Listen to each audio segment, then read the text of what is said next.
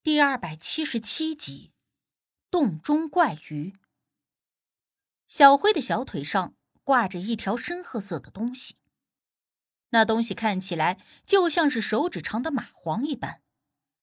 可我深知，蚂蟥是靠着吸盘吸附在皮肤表面上来吸血的，而小辉腿上那东西却是用牙齿咬在他的腿上，那一排细密的牙齿，我只一眼就惊得连连后退。呃，是蚂蟥吗？这水里有蚂蟥！老邱一看，疯了似的跳脚，想要离开水面躲避。可是这山洞的地面上全部被小腿高的水淹没，根本无处让他躲避。之前咱们不是带着盐吗？用盐把这东西弄掉不行吗？如果用刀强行抠下来，会不会有什么东西残留在小辉的腿上？我见刘队长拿出匕首的时候。突然想到了这件事。之前我们吃过那寄生蛇的亏，所以再次进山的时候，无忌让刘队长跟村长买了好些盐带在身上。那东西虽然是有些重，但是却用途多多。被我一提醒，刘队长立刻翻包找出了一袋盐，撒了一些在小辉的腿上。果不其然，那盐落在那东西身上。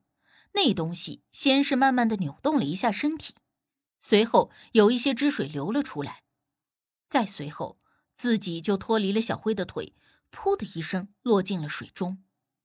而此时再看小辉的腿，有一圈一厘米左右的红印子。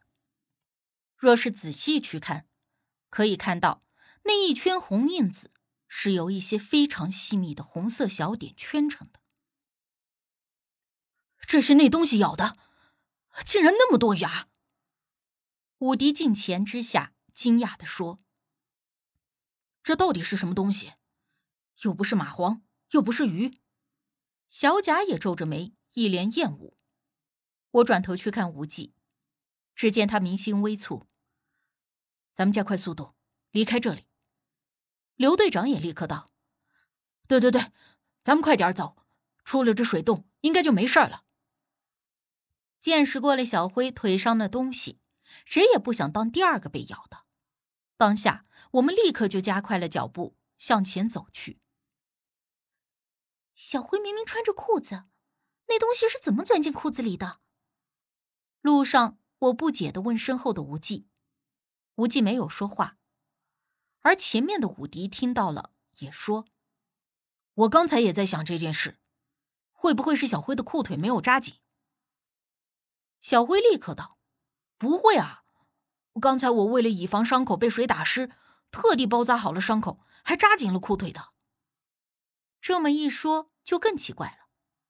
果真如小辉所说的那样，那东西岂不是防不胜防了？如此想着，我不禁打了个寒颤，也不知道是因为冷的，还是因为被那东西恶心的。刚才就应该找个袋子。把那东西装起来，带回去研究一下，说不定啊，咱们就是第一个发现这种新物种的人。小贾突发奇想，我听着有些哭笑不得。有时候也实在是佩服小贾这个心态，甭管什么东西，在什么样子的情况下，都想着要仔细的研究个明白。我看啊，你干这行是屈才了，应该直接去考法医，让你研究个够。武迪玩笑的揶揄了他两句。哎，你还别说，我当初还真这么打算过。不过啊，阴差阳错的干了这一行。不过也挺好，因为我比较有钻研精神，所以甭管什么疑难案子，到了我的手里，保证给查的水落石出。小贾说着，还拍拍自己的胸脯，一副信心满满的样子。他这话引得刘队长和武迪笑了一下。而武迪又怼了他一句：“行行行，你厉害，你就吹吧你。”等等，无忌这时突然沉声道：“大家下意识的停下了脚步。”刘队长问无忌：“怎么了，小吴？”无忌微一抬手，示意刘队长不要说话，随即侧耳倾听着什么。其他人见状。虽不知道是有什么事，但也都立刻的警醒着，同时学着无忌静听着周围的动静。但是，包括我在内，没有人听到任何声响。这狭长的山洞中十分的安静，并且因为我们已经走到了山洞的深处，就连瀑布的声音都已经听不到了。就在所有人都对无忌的举动疑惑不解的时候，无忌却突然略微压低了声音，沉声吩咐：“尽量放轻脚步，快走。”大家知道，无忌不会用这种事情来开玩笑，更何况也心知他并不是会开玩笑的人，所以刘队长立刻招呼大家赶紧走。虽然不知道究竟发生了什么事，但是都被无忌的严肃所感染。所有人都紧张的放轻了脚步，却又快速的向前移动，连大气都不敢出。可是当我们都走了的时候，无忌却一个人站在了队伍的最末端，并没有跟着我们一起走，而是就定定的站在了当下，面朝着我们进入山洞的入口处，似是要阻拦什么。无忌，我不放心他，用气音喊他一起走。无忌则对我轻浅颔首，给了我一个让我不用担心的眼神，随即沉声吩咐道：“快走，我随后就到。”小生，快走吧，我们在这里还会给他添麻烦。老邱忽然回头对我说了一句：“我俩向来没有什么交集，而且我因为十分看不惯他，多次毫不客气的怼他，却不知他这会儿突然劝我。”是个什么心思？不过也不得不承认，他说的确实有些道理。而无忌也对着我轻轻的挥了挥手，示意让我快点离开。几乎同时，我见他缓缓的抽出了腰间的短刀。我深知无忌的目力和耳力都非常的灵敏，他能够听到一般人都听不到的远处的声响。又能够看到许多人看不到的远处的事物和那些阴灵邪祟，所以不论我用力的朝着那个方向看去，却依旧什么都看不到。然后就被小辉拉着胳膊朝前走去。我几步一回头，发现无忌一直没有挪动位置的站在那里。而等我们已经看到前方洞口的光线时，我再回头，却看到了无忌的前方。似有水花在翻动，并且还在以肉眼可见的速度朝着无忌的方向而去。那是什么？我愣在了当下。其他人闻言，立刻停下了脚步，同我一般回头看去。而就在这几秒钟的时间里，我看到那水面几道水花翻滚的越发厉害，像是水下有无数的鱼儿在跳跃翻滚一般。击溅起了飞溅的水花。